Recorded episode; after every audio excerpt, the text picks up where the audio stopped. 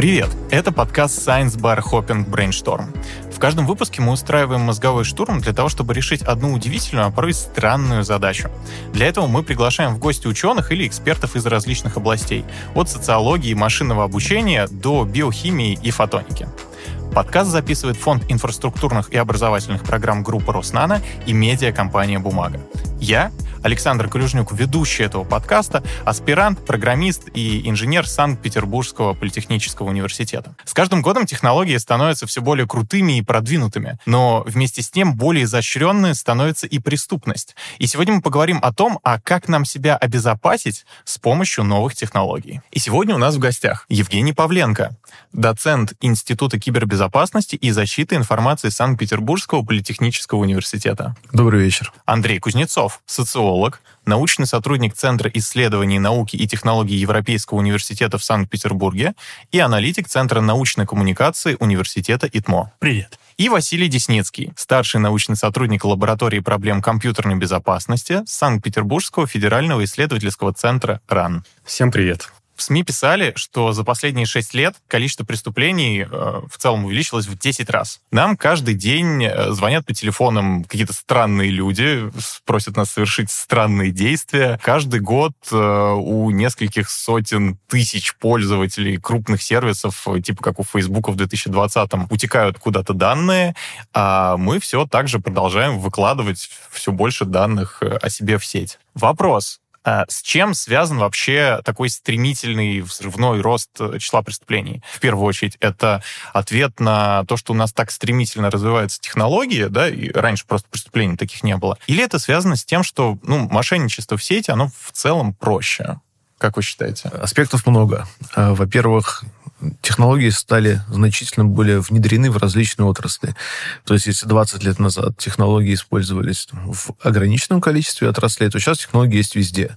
Соответственно, масштаб, где можно киберпреступникам практиковать свои навыки, uh-huh. он стал намного больше.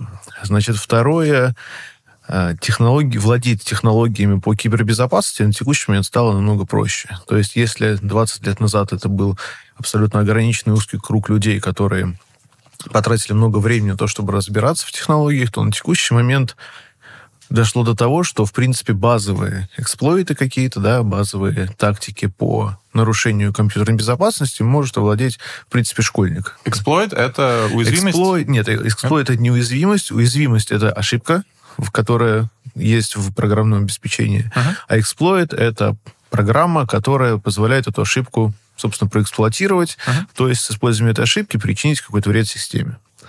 Значит, получается, отсюда у нас, во-первых, технологий стало больше, стало проще их, а, собственно, киберпреступникам эксплуатировать, находить в них ошибки и, собственно, использовать для этого. Отсюда и такой рост. И плюс э, люди поняли, что, во всяком случае, в, в IT достаточно большое количество денег контролируется именно информационными инфраструктурами.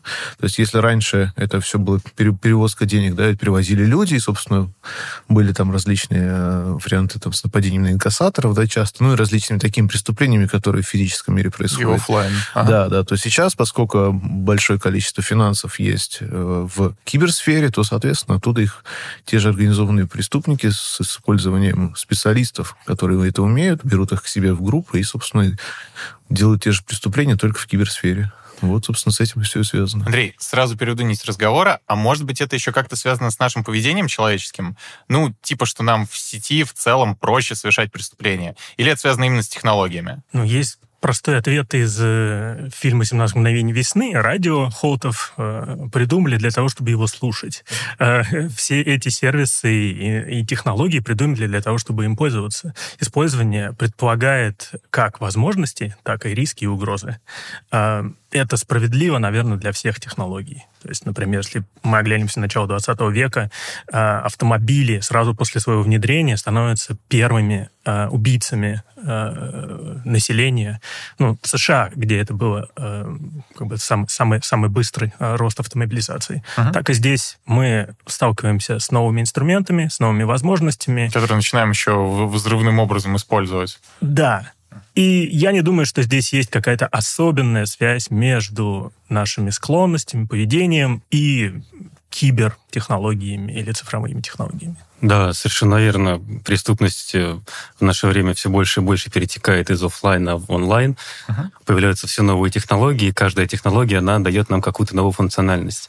Но вместе с тем э, появляются и слабые места, и этого не избежать. И всегда будут появляться желающие как-то воспользоваться этими слабыми местами и уязвимостями для того, чтобы, э, соответственно, выполнить какие-то неправомерные действия, и в онлайн это делать оказывается все быстрее и выгоднее. А какие вообще виды преступлений совершают чаще всего?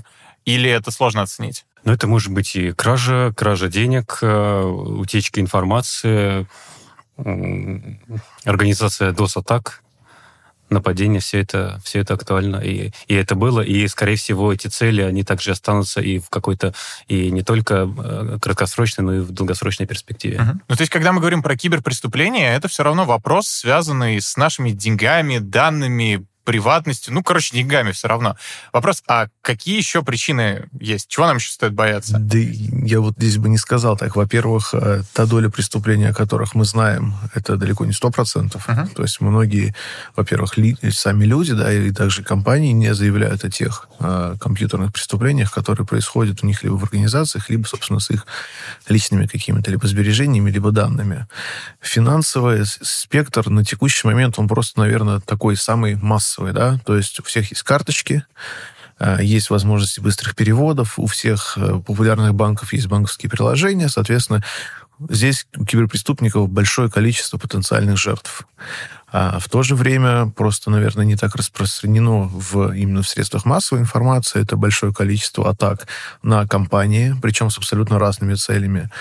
А, с целью в определенном смысле иногда получения денег, то есть вымогательство, иногда с целью нарушения как бы имиджа компании, а, иногда с целью получения каких-либо технологий от компании.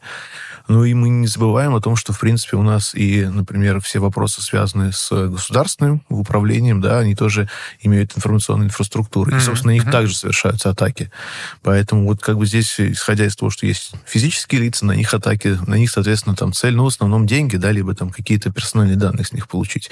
Если бизнес, то вот я, как сказал, там цели чуть побольше, но есть госсектор, где, собственно, цели Э, в определенной степени другие. Я бы здесь добавил, помимо того, что есть латентная преступность, которую мы не знаем, uh-huh. общества различаются между собой по поводу того, что они считают преступлением. То есть у нас есть некоторые операции, которые вы совершаете в цифровом мире, и в одном случае это может быть преступлением, в другом нет. И очень часто это не так очевидно. А, например, в начале 20 века, о чем я уже говорил, да, в начале автомобилизации, э, американские суды э, решали проблему. Автомобиль — это опасная инструментальность, это такой специальный термин у них был, или нет. То есть что такое опасная инструментальность? Например, оружие, склад с порохом, э, дикое хищное животное. Да? Эм, если кто-то взял вашу машину покататься и на ней сбил человека. Э, сегодня нам кажется, что ответственный водитель. Но тогда это было совершенно не очевидно, uh-huh. потому что ответственность могла лежать на владельце автомобиля. Потому что если вы владеете оружием, и у вас его кто-то украл и из него застрелил, вы имеете ответственность за uh-huh. это, потому что вы не обеспечили достаточную охрану а, этого объекта, да, потому что он квалифицирован как очень опасный. Uh-huh. В этом смысле я думаю, что сегодня какие-то подобные коллизии, да, в, особенно в новых э, происшествиях, в новых областях кибербезопасности также возможны. На самом деле сейчас есть схожий аспект э, с точки зрения безопасности системы искусственного интеллекта. Потому что если вы едете на беспилотном автомобиле, он кого-то сбивает, кто ответственен? Тот, кто сидит за рулем, но не управлял, тот, кто разработал этот искусственный интеллект, и тот, кто внедрил, тот, кто его настроил, или тот, кто неправильно поставил знак, или он его неправильно распознал. И здесь это, на самом деле, большая научная проблема, которую сейчас пытаются люди э, во всем мире решить. Там есть разные подходы, и кто-то кто, кто смотрит на это с разных сторон, но в целом какого-то единого такого решения, которое удовлетворило бы всех, я пока не видел что характерно не, не, не только научная проблема, но и юридическая, да, моральная, да, политическая, экономическая, и в том числе проблема кибербезопасности. Мне кажется, нам пора в подкастах уже ставить счетчик просто упоминания искусственного интеллекта, особенно в автомобилях, потому что у нас это уже возникает четвертый или в пятый раз в подкастах, которые напрямую вообще не относятся к этой Здесь теме. Здесь понятно, потому что э, проблем много, угу. и все хотят использовать. Поэтому, собственно, видимо, часто и встречается. А, я вот еще с какой стороны зайду. А, вот про звонки. Неожиданно за последний год, особенно вот у нас в России, по-моему, активизировались интернет-мошенники, э, стали крупные компании выпускать гайды о том, как ни в коем случае нельзя отвечать и о чем не стоит говорить. Вот вопрос. А, интернет-мошенник, который, ну, видимо, в первую очередь социальную инженерию, инженерию использует, да, то есть слабости человека. И такой хакер-технарь, который использует вот как раз-таки уязвимости эксплойты. Обязательно ли они должны работать в паре для того, чтобы совершить э, киберпреступление? Или могут как-то поодиночке? Смотрите, э, как мне кажется, значит, это люди несколько разных целей, да? Uh-huh. То есть хакеру-технарю намного интереснее и в плане финансовой выгоды, да, если мы говорим, потому что он злоумышленник, да, и в плане, в принципе, тех технологий, которые он использует, один раз взломать инфра- инфраструктуру какого-то крупного банка uh-huh. и сразу вывести оттуда несколько миллиардов. А, а человек, который является компетентным специалистом в кибербезопасности, но при этом, значит, хочет какими-то такими непонятными Э, скажем так, нечестными делами заняться, ага. да, то ему, конечно, социальная инженерия ближе и понятнее, потому что он может этим заниматься, собственно, в любой момент. Взял телефон, позвонил и пробует, собственно, делать свои черные дела. Ну, там, наверное, инфраструктура, колл-центр, там же все равно техническое обеспечение Смотрите, должно быть на текущий момент аренда виртуального номера — это uh примерно три кнопки в интернете нажать. И покупка биткоинов примерно то же самое. Сделать виртуальную карту не составляет труда, пойти оформить симку на uh-huh. Ивана Ивановича Иванова. Это тоже делаем без проблем. У метро их, по-моему, до сих пор продают, и они даже раздают сами симки без оформления. Поэтому, ну, как бы здесь какой-то такой проблемы нет. Безусловно, там есть технический аспект, да, если мы говорим в целом о том, как это организовано сейчас, то это действительно преступные группы, а не отдельные люди, которые там развлекаются таким образом. У них есть, безусловно, какие-то технические консультанты, которые им это настроили, помогли это сделать так, чтобы правоохранительным органам было это труднее отследить. Но в целом, если мы говорим о том, что возможно ли это сделать человеку, не являющимся вот именно хакером в смысле специалистом по безопасности, то по большому счету, да, это возможно сделать. Ну, вот еще один плюс в копилку того, что у нас сейчас очень сильно упростились все эти сервисы, и кажется, что как будто бы даже не нужно быть каким-то суперспециалистом-хакером для того, чтобы совершать э, такие преступления. Мне кажется, эта граница двигается. А, вот то, о чем Евгений вначале сказал, а, что то, что раньше требовало специальных навыков, сегодня, uh-huh. сегодня этим овладевает простой пользователь. А, могу привести пример. А, вот сегодня у нас многие машины оборудованы киберфизическими объектами, которые связаны с компьютерами, да, это центр мультимедиа и так далее. И вот э, э это набор да, единиц э, вычислительных, да, компьютерных блоков. Между ними есть протокол, э, он называется коншина, и, в принципе, в эту коншину можно внедриться, можно, ага. внедриться и в обычный современный простой автомобиль начать им управлять. Вот в 2010 году две группы из университета Вашингтона и Сан-Диего показали, как можно внедриться удаленно в коншину э, в современный автомобиль, у которого есть, например, продвинутые системы содействия водителю, да, то есть э, круиз-контроль, удержание в полосе и прочее. А, показали, что можно, например, его на полном ходу заглушить, что опасно, ну, и делать всякие там бессмысленные вещи, написать вирус, который потом сам же удалится. Через 4 года или через 5 лет два э, киберэнтузиаста да, по безопасности, э, то есть, смотрите, две группы, да, в двух университетах и два человека. Буквально практически взяли, проска... взяли одну модель Jeep Cherokee 2014 ага. года выпуска, просканировали э, у нее открытые порты, которые связаны с мультимедиа-центром, нашли там порты, которые не запаролены вообще, и просто взяли под управление эту машину, и более того, представили доклад, в котором сказали, что мы могли бы завладеть сотнями тысяч автомобилей, используя там простой скрипт э, на питоне и какую-то э, приблуду, которую они купили на Амазоне там за, ну, как бы за небольшие деньги. Ну, джип Cherokee отозвал полтора миллиона машин. Э, в связи с тем, что они вообще-то уязвимы уязвимой оказывается. Ну, то есть вот то, что сделали там 4 года назад или там 5 лет назад две группы ученых, теперь сделали э, два, два, два энтузиаста, они, конечно, ага. специалисты, но они сделали это не теоретически, а уже практически. А уже практически. Ну, я вам здесь могу добавить, что в, примерно в те же годы, в 2014 году, мы с коллегами то же самое проделали для автомобиля Volkswagen Passat, которого была точно такая же возможность, там либо установкой доп-модуля в коншину, такой ну, переходник практически незаметный, uh-huh. возможность удаленного управления. А на текущий момент все еще хуже, потому что есть э, у производителей автомобилей свои собственные протоколы, которые позволяют им удаленно управлять, в том числе и заводить и так далее. И их безопасность также является... Под вопросом. Да, ага. обсуждаемым вопросом. Так, да, Василий, там... Да, я все-таки хотел добавить, что я склоняюсь к тому, что в будущем все-таки повышенную роль будет, будет играть кооперация между, если не специалистами разного, так сказать, профиля, но, по крайней мере, в компетенциях. То есть это может быть один человек, который и владеет техническими навыками, и социальной инженерией, и чем-то еще. Uh-huh. Вот хороший пример был совсем недавно.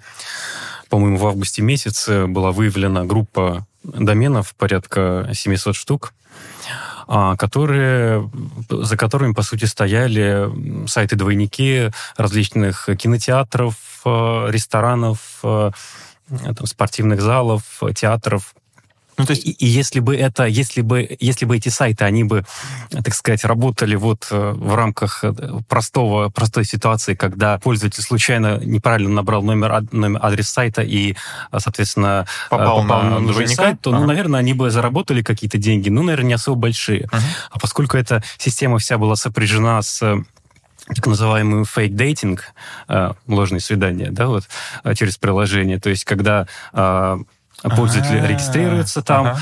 А, ему предлагают девушка кино, назначает да? свидание, например, там, в Мариинский театр, почему нет? А, вот, присылает ему ссылку на билеты, он покупает, они куда-то, деньги уходят, девушка тоже исчезает. То есть тут вот получается, что одновременно и собственно, сетевая часть, так или иначе, это ложные uh-huh. сайты, это и банковская сфера, когда э, деньги нужно не только по каким-то цепочкам счетов куда-то перевести, но нужно, чтобы еще нарушителя, для него нужно, чтобы его потом не идентифицировали по этим транзакциям. Uh-huh. То есть нужна явно 100% социальная инженерия, ну и какая-то, какие-то знания в области э, этих приложений, дейтинга, как они работают, что они собой представляют. То есть здесь вот налицо такая вот э, кооперация компетенций нарушителя. Ну что ж, будем переходить к штурму. А, вопрос. На дворе 2076 год. По нашему телу плавают нанороботы, сообщения передаются усилием мысли, а счета мы оплачиваем вживленным чипом. В общем, полный киберпанк и Ghost in the Shell. Какие инструменты понадобятся нам, чтобы защитить себя, когда мы максимально уязвимы? У нашего штурма есть три простых правила. Первое. Время штурма ограничено 10 минут. Второе. Важно не критиковать идеи друг друга, даже нереалистичные и дикие. И третье.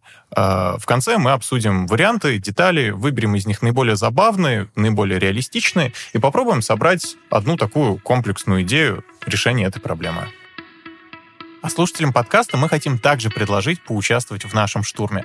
Как вы думаете, какие инструменты понадобятся нам, чтобы защитить себя от угроз через десятки лет, когда мы будем максимально уязвимы?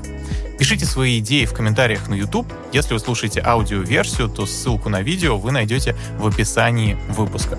Автору лучшего варианта мы подарим год подписки на любую закрытую рассылку бумаги, например, про петербургские дома, вино или культуру.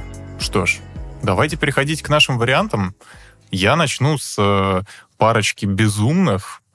Наверное, про то, что вот мне нравится вариант про генератор персональной информация. То есть если вокруг нас э, наши данные вот так часто утекают в сеть, да, тут какой первый подход? Подход типа Оруэлла, да, то есть надо все ограничить, чтобы никуда не утекло. я подумал, а почему бы тогда не решить эту проблему так, как, ну, было, собственно, у Хаксли, да, типа, а давайте генерировать много шумной информации, чтобы никто не, чтобы всех как бы запутать. То есть у Apple же, например, э, есть сейчас, ну, с какой-то из новой iOS, там появился такой функционал, что для тебя генерируется вот эта э, какая-то случайная электронная почта, которую ты там можешь при регистрации указать. То есть когда она утечет учет, чтобы у тебя зато твоя основная почта не попала, ну, там, к спамерам, да, и, и так далее, вот что-нибудь такое. То есть э, когда-нибудь в 2076 году, может быть, нам нужно будет генерировать какие-то дополнительные данные для нашей личности, которые там будут, не знаю, на страничках заполняться или что-то такое.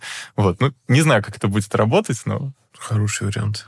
Завел страничку, она уже готова. Она уже готовая, да. В принципе, мы это даже 76 года ждать не надо. Да, Я да, думаю, что да. можно сейчас такой плагин сделать.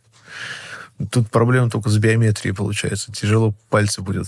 Хотя в 76 году, может, и получится. Может быть. Кнопку нажал, раз отпечаток У поменялся. тебе, типа, будут э, генерироваться такие тоже одноразовые отпечатки, ну, не одноразовые, да, или временные отпечатки, которые будут... Есть временный код в СМС, это будет временный отпечаток Да, пальца. да, да, да. Это Именно хороший так. вариант. Ну что, пойдем тогда по первому кругу идей? Первая идея, вообще непонятно, почему какая-то проблема есть. Так. Собственно, есть технологии, позволяют там платить, мысли передавать, и классно. А от чего защищаться-то? Я не знаю, но от того, что все это будет по каким-то вот этим воздушным протоколам передаваться, да? Да, хорошо, Хорошо. конечно. Так. Ну, у вас уже так, уже 76-й год. Ага. У нас уже все удаленно, вообще ничего делать не надо. Подумал только, уже все выполнилось. Ну, кто-то узнал, что ты хочешь Кока-Колу. Ну, и хорошо, может, еще Ну, хорошо, быстрее её может, тебе еще принесут. быстрее принесут. Конечно. Ну, то есть вообще, может быть, может, это Надо не получать проблема. удовольствие да. от этого. Ага. Вот это первый такой подход. Так. Второй подход есть, можно все отменить. То есть сказать, что все это было зря. Вот 55 лет выкинуть из жизни. Ага. Сказать, вот, кстати, в 21 году вот ребята встречались в студии, и вот тогда-то все с безопасностью было хорошо. Ага. Поэтому 55 лет вот этим выкидываем и возвращаемся к 21 году. Там и протоколы хорошо работают. Ну, когда были какие-то мошенники, что-то звонили там. Но в целом с этим жить можно. Поэтому вот к 21 году и там нормально живем. Ну, то есть мы просто снесем наши вышки 5G и заживем явно. Ну, я думаю, там уже 45G где-то 5G примерно должно снесем, быть. да, все, и тогда все будет хорошо. А, ну, 45G, может, даже и не вышки уже будут, а там дома, не знаю. Или летающие 45G будут. Подземные колодцы. Их тяжело будет, их отстреливать, надо будет киберпушки делать. Как для дронов. Есть же киберпушки, такие, которые дроны сбивают. Вот такие же для 45G надо будет придумывать. Так, хорошо. Ну, я намеренно писал идеи, которые мне казалось, э, вряд ли мои коллеги напишут. Э, Значит, если у нас люди чипированные, да, и что-то там передают, то я думаю, что должна быть технология, правовая технология, которая дает тебе или гарантирует тебе право не быть чипированным А, и при этом жить нормальной жизнью. Ну, точно так же, как сегодня у нас есть э, то, что называется digital divide, да, когда есть э, люди, обладающие цифровой грамотностью, обладающие цифровыми устройствами, но много людей на планете не имеют доступа или э, не имеют цифровой грамотности, и нужно создать условия, чтобы люди могли жить, Вот, Э, не имея... да, Ага. По старинке. Ну, то есть это как у нас сегодня возникает проблема, когда, э, не знаю, бабушка приходит э, в какой-нибудь банк, а все сотрудники банка злятся, что у нее э, там ничего не работает, она не знает, у нее там кнопочный телефон, и они говорят, а мы уже, в общем, и не знаем, как вам помочь, Всё, потому что... У нее домашний телефон. Да-да-да. И она смс-ку принять не может. Да-да-да. Да, а а вот это, кстати, тоже интересно. Вот, наверное, как э, был вопрос в начале с машиной, с машин, с автомобилями, да, то, что было не очевидно, что э, там как-то ответственность за там, как- какие-то правонарушения, совершенные на автомобиле, должен нести не владелец. Вот. Тут, наверное, это будет тоже не очевидно, что у нас должно появиться право на то, чтобы мы там не были чипированы. Ну и если подумать об условиях, эм, я бы заметил, что, скорее всего, будет э, существенная дифференциация.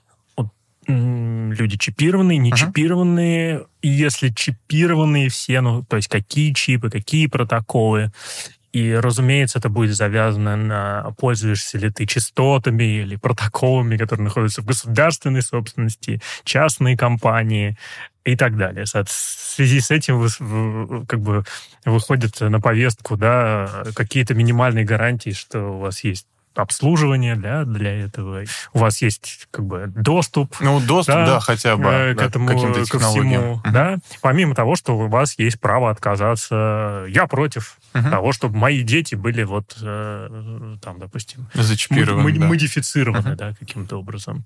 Ну и без всяких вот, соответственно, мыслительных операций и, и чего-то еще. Я сразу представил, что вместо 84-го айфона Ага. люди стоят в очередь за новым чипом. За новым, Все да, такие, да, у меня чипом. новый чип. Все ходят, меня смотрят, о, смотри, у него новый чип. Не, а да, вместо антипрививочников у нас появятся анти...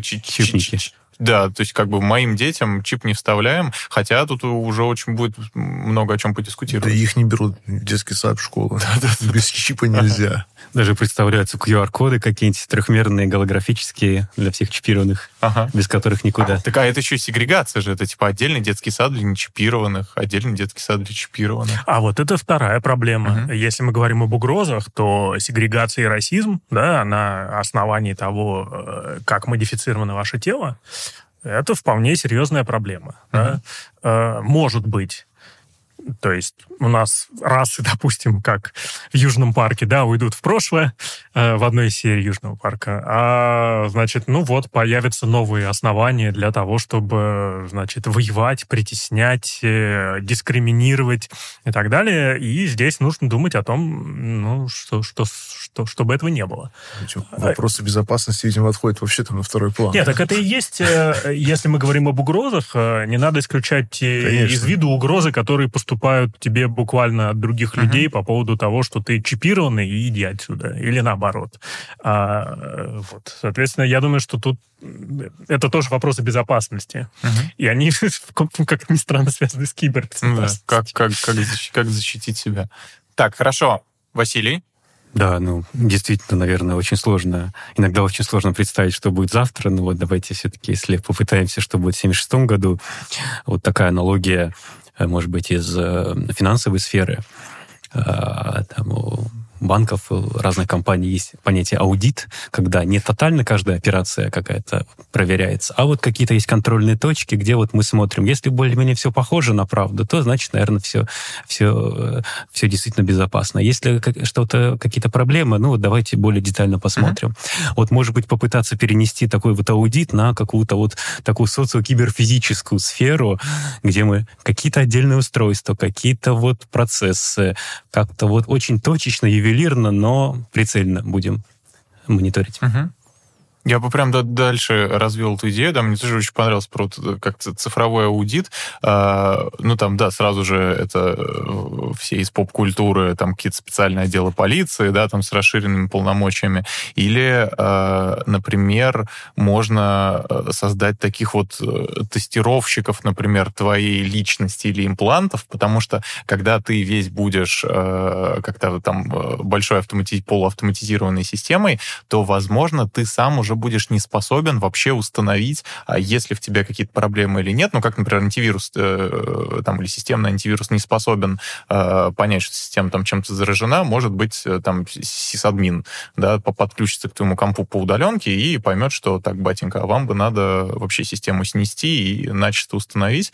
И там получится, что э, к, получается, к, вашим, к вашей этой системе, да, там, к вашей личности должен будет под, то ли подключаться по удаленке сисадмин, то ли он там вообще как-то эту вашу э, такую вот эту цифровую, я не знаю, личность, ваши там киберпротезы, что-то такое, он должен будет на себя примерять, примерять, какое-то время с ними там э, ходить, жить, взаимодействовать и выяснять, что да, вроде все работает корректно, или говорить, слушайте, а вот рекламу, которую вы видите каждый день, она вам, походу, кем-то подсажена, она вообще ей не должно быть. То есть нужен, нужна кибермедицина. Кибер, кибер, кибермедицина, кибертерапевт, да, ну, такой вот действительно аудит, э, аудитор вашего, э, как это, тела вашей системы, да, и аудит вот всех процессов, которые будут проходить э, вообще между вот этими там телами, системами. То есть невозможно объять вот необъятное, будет ага. такое количество информации, такое количество девайсов, но вот что-то вот какие-то прицельные отдельные ага. вот ключевые моменты. Да, будем пытаться будет, точно да, хотя бы где-то. Да. Ага. Так, хорошо. А, Евгений, тогда пойдем на второй. На второй круг. Ага. Надо сделать такой шлем. Значит, ну, как сейчас антивирус, ставите в компьютер антивирус, да, uh-huh. там сетевой экран, все это интегрируется в шлем.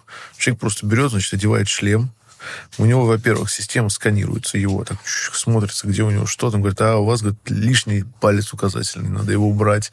Раз палец отвалился. Говорит, у вас там какие-то бактерии неправильно заселены, раз они, значит, вывалились из организма. Он почистился, посмотрел, идет, значит, платить куда-то. Идет, подходит к терминалу терминал сканируется, шлем, в шлеме есть искусственный интеллект, он сразу просканировал, говорит, здесь накладная клавиатура. Человек клавиатуру лишнюю убрал, выкинул, uh-huh. вел, спокойно снял деньги. И такой у него шлем, он везде ходит, дополненная реальность. Все видит, никаких преступников. К нему подходит, подходит мошенник, говорит, у меня там ситуация, ему сразу раз, там, мошенник такой-то, там, все, он убегает от него, нет проблем. Искусственный интеллект, шлем, виртуальная реальность, никаких проблем. И, ну, как бы все работает, пока сам шлем э, защищен, да, и да, все хорошо. Да. Ага. Ну, дальше там шлемы, они уже объединяются в единый центральный компонент, который анализирует данные, которые между шлемами передаются, uh-huh. все там профилируется, все на криптографии закрыто, суперстойкий квантовый компьютер не справляется uh-huh. со взломом, и все счастливы. Ну и все, ну в общем, все хорошо работает, э, только если, как вот с автомобилями, да, кто-нибудь там это, э, что, что-нибудь не подключается там изнутри, да. Да. То есть пока в шлем никто внутрь не влез, ага, все хорошо. Все хорошо. А шлемы, они выходят быстрее, чем обновление.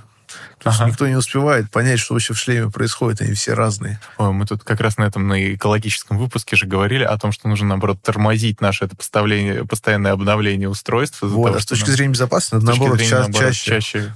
Только злоумышленник разобрал один шлем, а их уже пять новых вышло, и тот уже никому не нужен. Так, вопрос ко всем по поводу того, а помогает ли вообще безопасности регулярное обновление наших устройств? Ну, здесь двоякий вопрос. С одной стороны, помогает, потому что злоумышленник может ну, не успевать, как мы правильно сказали, uh-huh. какие-то компоненты отслеживать.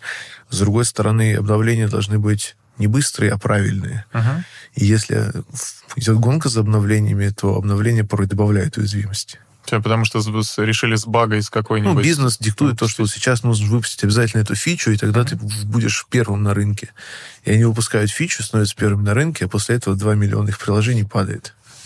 Я думаю, тут нужно различать обновления. Да? Те обновления, против которых протестуют пользователи, это обновление интерфейса, uh-huh. которые зачастую просто разрушают твое повседневное использование а, программы, хотя тебе говорят, что это лучше. А, но людям, возможно, не нужны эти функции, да, им просто это навязывается. И в этом смысле, опять-таки, должно быть право, да, у меня не обновлять свой интерфейс. Mm, кстати, если, кстати, да. Если а, и это на самом деле серьезная борьба между пользователями и разработчиками, да, и в каких-то сферах это право есть, да, mm-hmm. так же как право на совместимость стандартов, а, и, ну, то есть, что разработчики делают стандарты совместимыми. А, ну что, одни зарядки подходят к другим, да, или там из одной системы можно перейти в другую, но, с другой стороны, я вот здесь вот соглашусь, что если это речь идет о, о как бы внутренней подкапотной, так сказать, начинке, то, возможно, здесь э, то, что не касается моего интерфейса, да, обновлять можно и чаще, и, и, и почему бы нет. Ну, то есть весь вот этот как бы бэкэнд, да, который там крутится, который не, не у нас перед глазами, то его бы обновлять почаще. Ну, поскольку у нас все по воздуху передается вот ага. так вот, что там обновлять-то? Апдейт вышел, а он через пол четверти секунды уже у всех mm-hmm. в шлемах новых стоит. И обычно выбора уже нет. То есть присыла... и, и, в общем-то, информации обычно очень мало. Э, даже если есть возможность отказаться, ага. ты не знаешь полноту картины, вот что это обновление содержит. Какие-то э, улучшения безопасности или там что-то, что мне действительно не нужно. Ну, в апдейте пишут, что улучшена безопасность. Ну, вот э, Закрытие проблемы безопасности. Да, стало намного лучше. А мы же слышали, лет пять, по-моему, назад были проблемы у некоторых операционных систем, то, что они обновлялись, несмотря на то, что как бы пользователи там... И там были проблемы с тем, что у кого был лимитированный интернет, да, там он весь тратился в каких-то критических ситуациях. И то, что мы уже сталкивались с этим. То, что пользователь не контролирует вообще этот процесс. Ну, это до сих пор, да. да. Это... Если долго не обновляешься, то принудительно... В какой-то момент принудительно да. обновляется. Ну, в действительности это специфика именно IT-сферы. Uh-huh. Я думаю, что здесь важно посмотреть на то, как регулируется эта сфера. А, мы обычно говорим о крупных гигантах IT, там Facebook, Google, YouTube. А, это все компании, которые находятся в Силиконовой долине, находятся в юрисдикции США. Uh-huh которые очень мягко регулируют. То есть фактически там нет государственного регулирования этой сферы, а наоборот, а, поскольку эта сфера считается хрупкой, а, и чтобы поддерживать стартапы, то есть весь этот, так сказать, хайп вокруг Силиконовой долины, э, там созданы условия, при которых IT-компании э, почти не несут ответственности за многие вещи, за, за что остальные бизнесы несут очень серьезную ответственность. Ну, например, если там в газете «Нью-Йорк Таймс» будет опубликована порнография, И если это было сделано со взломом и там с какой-то преступной деятельностью, просто вот кто-то э, пришел, где это все печатается, uh-huh. и поместил там фотографию, не понесут очень серьезное наказание за это. А если у вас э, платформа, и там появляется порнографический контент, то вы, как создатель платформы за это, за это не несете никакой ответственности, вы просто удаляете этот контент, там, заблокируете пользователей, и все. Это создает очень такие специфические условия, и в этих условиях компании очень сильно навязывают пользователям, то есть они сами формируют соглашение пользовательское и говорят, вы принимаете это соглашение, либо отказываете от наших это услуг. наших услуг. Да, и в других сферах таких вещей э, очень часто не бывает, потому что вы не можете просто так навязать пользователю что-то, потому что вы должны выполнить определенные определенные гарантии, обязательства. А я думаю, что в IT-сфере как раз постепенно разные государства понимают, ну, в том числе американское государство, понимает, что э, здесь нужно более жесткое регулирование. Я думаю, что мы увидим э, скорее на замедление а, динамики в этой области, потому что, ну, вот всякие скандалы с утечкой данных и торговлей данными, uh-huh. там, Фейсбуком и другими компаниями. В том числе за счет такого слишком мягкого регулирования да. до этой области. Да. Uh-huh. А, ну, Наверное, в будущем тоже будет стоять острый вопрос э, проверки качества защиты, какой-то валидации. И один из способов этой валидации это будет ну, вот, э, какая-то симуляция и необходимость э, людям как бы участвовать не только вот живешь свою жизнь, но ты должен в какой-то момент, чтобы принять какие-то технологии вначале в каком-то режиме специальном как бы их опробовать, чтобы искусственный интеллект научился на твоих каких-то особенностях, чтобы ты понял, как они работают. То есть должна быть, как, должно быть какое-то моделирование э, всего, что появляется вновь или при каких-то изменениях э, среды. Ага. Эм, то есть должен быть такой автоматический тестировщик или типа того? А, да, но даже вот с, не просто вот там какую-то спецификацию посмотреть, проверить, а вот именно э, динамически в роли там, имит, как имитационная модель uh-huh. попробовать вот э, повыполнять какие-то функции, какие-то задачи, какие-то действия. А, ну в целом это вот примерно как этот, как э, удаленный э, твой этот э, тестировщик личности, да, но чтобы, опять же, это была автоматизированная система, которая что-то такое умела. Да, не только личности, но и вот всего, что вся техносфера, которая вокруг нас, чтобы это все хватало.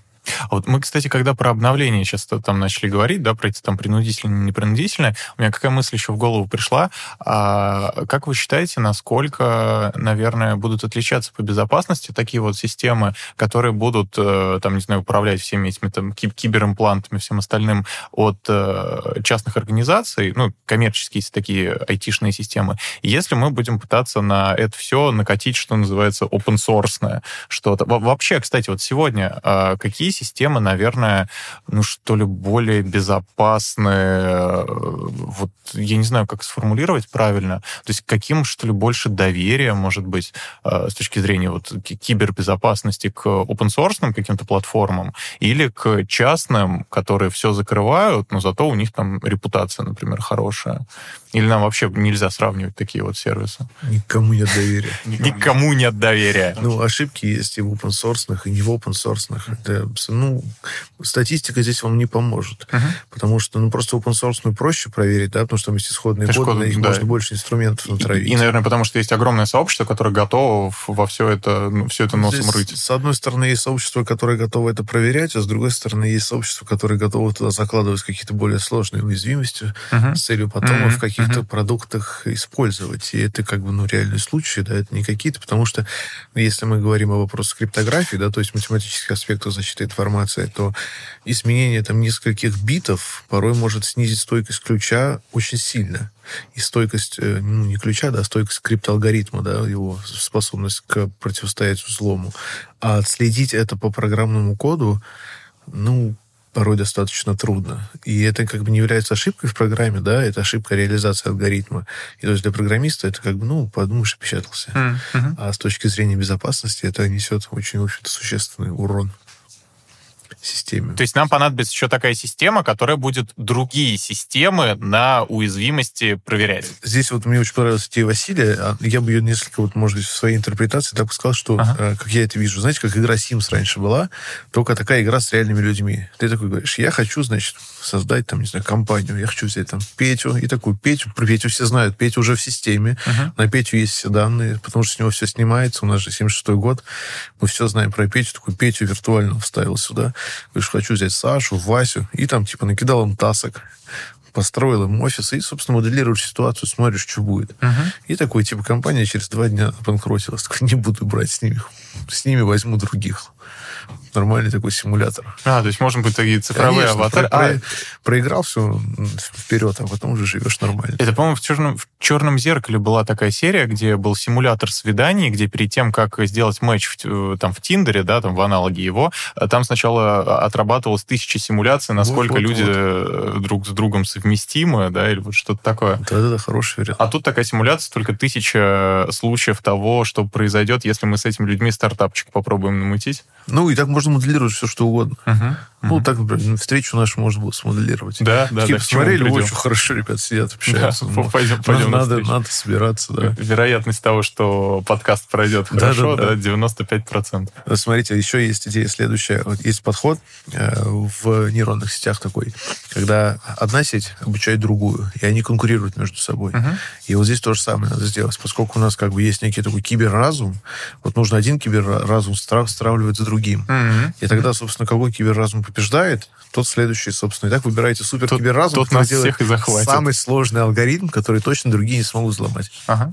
Ну, я бы предложил э, принцип э, не класть яйца в одну корзину, потому что вот сегодня мы наблюдаем конвергенцию, да, конвергенцию э, цифровых устройств, да, то есть Кон... все, все в одном устройстве. Ну, вот ага. зависимость от телефона сегодня, э, вот мы о чем говорили, да, потеряли телефон или, допустим, э, вы приехали в другой город, у вас отказала симка, ага. и вы не можете взять такси, не можете расплатиться, не можете э, там позвонить, да, и, в общем, выясняется, что очень сильно зависимы, да, и все, все завязано на телефон, да, это в социологии называется риском, да, и мы живем в обществах риска. То есть, если простая иллюстрация, у нас есть небоскреб, да, в нем живет там тысяча человек, да, если это тысяча человек будет жить в одноэтажных э, зданиях, да, то э, небоскреб можно подорвать одной бомбой, да, и у нас, у нас очень много жизни сразу э, разрушено, да, и очень много на этот небоскреб завязано.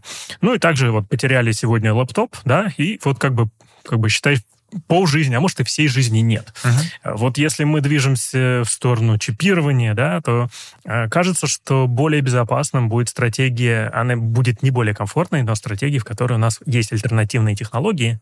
А если один канал связи, э, связи сбоил, да, или один канал коммуникации, да, то у нас есть э, запасной. Я думаю, что в какой-то мере, чем больше их будет, тем лучше будет, да, это то, что называется более устойчивым развитием. Uh-huh.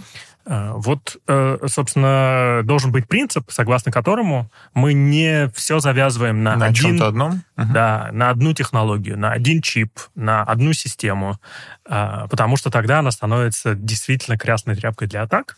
Вскрыв одну систему, получил доступ ко всему. Вот, ну, бизнес, видимо, будет этому, наоборот, сопротивляться, потому что там скорее удобнее, ну, как-то нам всем удобнее переходить более-менее на одни архитектуры процессоров, да, более-менее удобнее переходить там, не знаю, на что-нибудь, что можно на одних тех же фабриках штамповать, а тут нужно будет прям как-то отрегулировать это, чтобы у нас было несколько возможности нескольких путей коммуникации там, и так далее? Трудно сказать, потому что есть диверсификация бизнеса, это mm-hmm. как раз стратегия устойчивого развития. То есть мы не кладем, а, как бы не, мы не ставим все активы на а, один тип бизнеса, mm-hmm. да, мы идем в разные стороны, да, с тем, чтобы сбалансировать нашу экономическую активность, и что-то из этого лучше выстрелит, что-то из этого меньше выстрелит. Что-то более безопасно, что-то менее безопасно.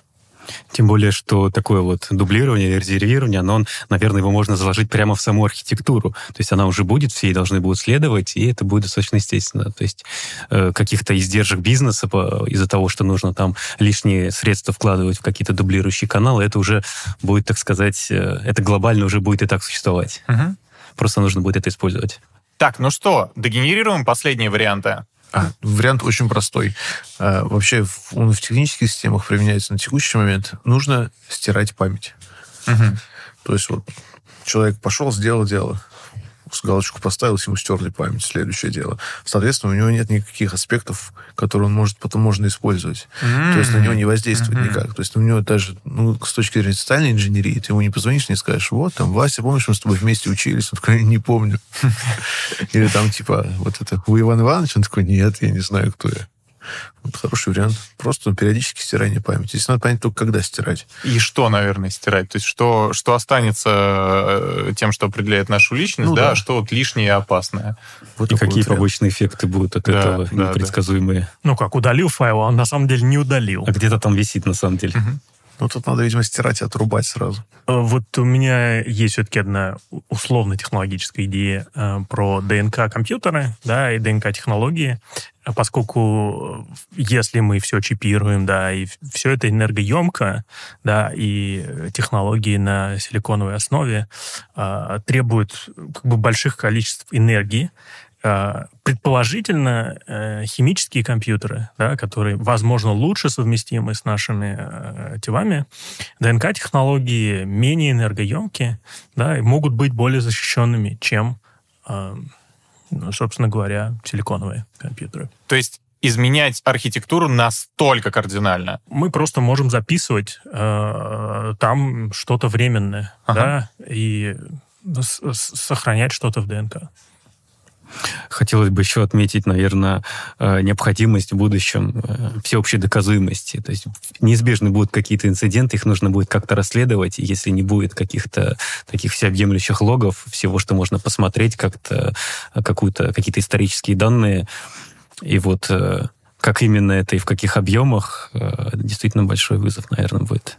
Ну, то есть, вот так, если более-менее просуммировать все то, что мы сказали, у нас очень много идей, э, которые мы предлагали, с одной стороны, дополняли и перетекали друг в друга, а с другой стороны, прямо э, друг другу противоречили. То есть по поводу того, что нам надо, с одной стороны, информации поменьше хранить, да, с другой стороны, информации побольше. Э, с одной стороны, нам нужно как диверсифицировать, да, то есть делать нашу сеть распределенной, чтобы не было одного главного и центрального, а с другой стороны, вроде бы нам нужен шлем, да, который будет самым, самым умным искусственным интеллектом, да, который там все, все другие эти генеративные сети он там забил, вот, и стал самым умным. А что будет, если мы его как раз-таки взломаем и а я не знаю, можно сделать такой вывод как раз, что вот какие бы решения мы, наверное, не напредлагали, можно вот ко многим найти контраргумент и решение, которое тоже будет работать, но вот они друг другу будут так противоречить. Да, в общем-то, в принципе, сфера кибербезопасности это такая, что одни что-то придумывают, ага. а вторые ломают. И здесь э, так было, есть и будет. Ну, а... есть, поскольку человек придумал, другой сможет сломать. Угу. Ну и нам все равно нужно будет... И нам э, интересно. Ну, то есть нам все равно нужно будет нащупывать баланс между э, вот этой вот опасностью и безопасностью и удобством. То есть такое чувство, что к 2076 году нам нужно будет также продолжать э, искать этот баланс, но просто в другой более сложной системе. Да, возможно, просто это будет несколько другое. Это будет не компьютер, а чип. Ага. Не обычный чип. Вот мне очень понравилось ДНК-компьютер. Это что вообще круто звучит. А так, ну, как бы основные принципы-то примерно такие были. Они как бы и не меняются на самом деле. Uh-huh. И с точки зрения даже того же мошенничества, ну, раньше было в реальном мире, а стало в кибермире, а принципы-то его не поменялись. Они хотят ввести человека в заблуждение, причем выдачи ему какой-то информации, в которую он поверит. А так, что раньше на улице встречали или в дверь звонили, а теперь там звонят или в письма пишут. Ну, uh-huh. в принципе, одно и то же. Ну что ж, будем продолжать искать баланс между вот этими удобствами, безопасностью, э, компьютерными э, там, уязвимости, уязвимостями и нашей, нашей собственной человеческой тупостью, приш, присущей нам. Вот. И можно будет делать это с помощью тех идей, которые в том числе мы с вами сегодня предложили. А вам спасибо большое за участие. Получилось очень круто. Спасибо. спасибо. Было интересно. Вы слушали подкаст Science Bar Hopping Brainstorm. который записывает Фонд инфраструктурных и образовательных программ группы Роснана и медиакомпания «Бумага». Другие эпизоды вы можете посмотреть на YouTube или послушать на любой удобной подкаст-платформе. И это был заключительный выпуск сезона. С наступающим вас Новым годом и увидимся в новых выпусках.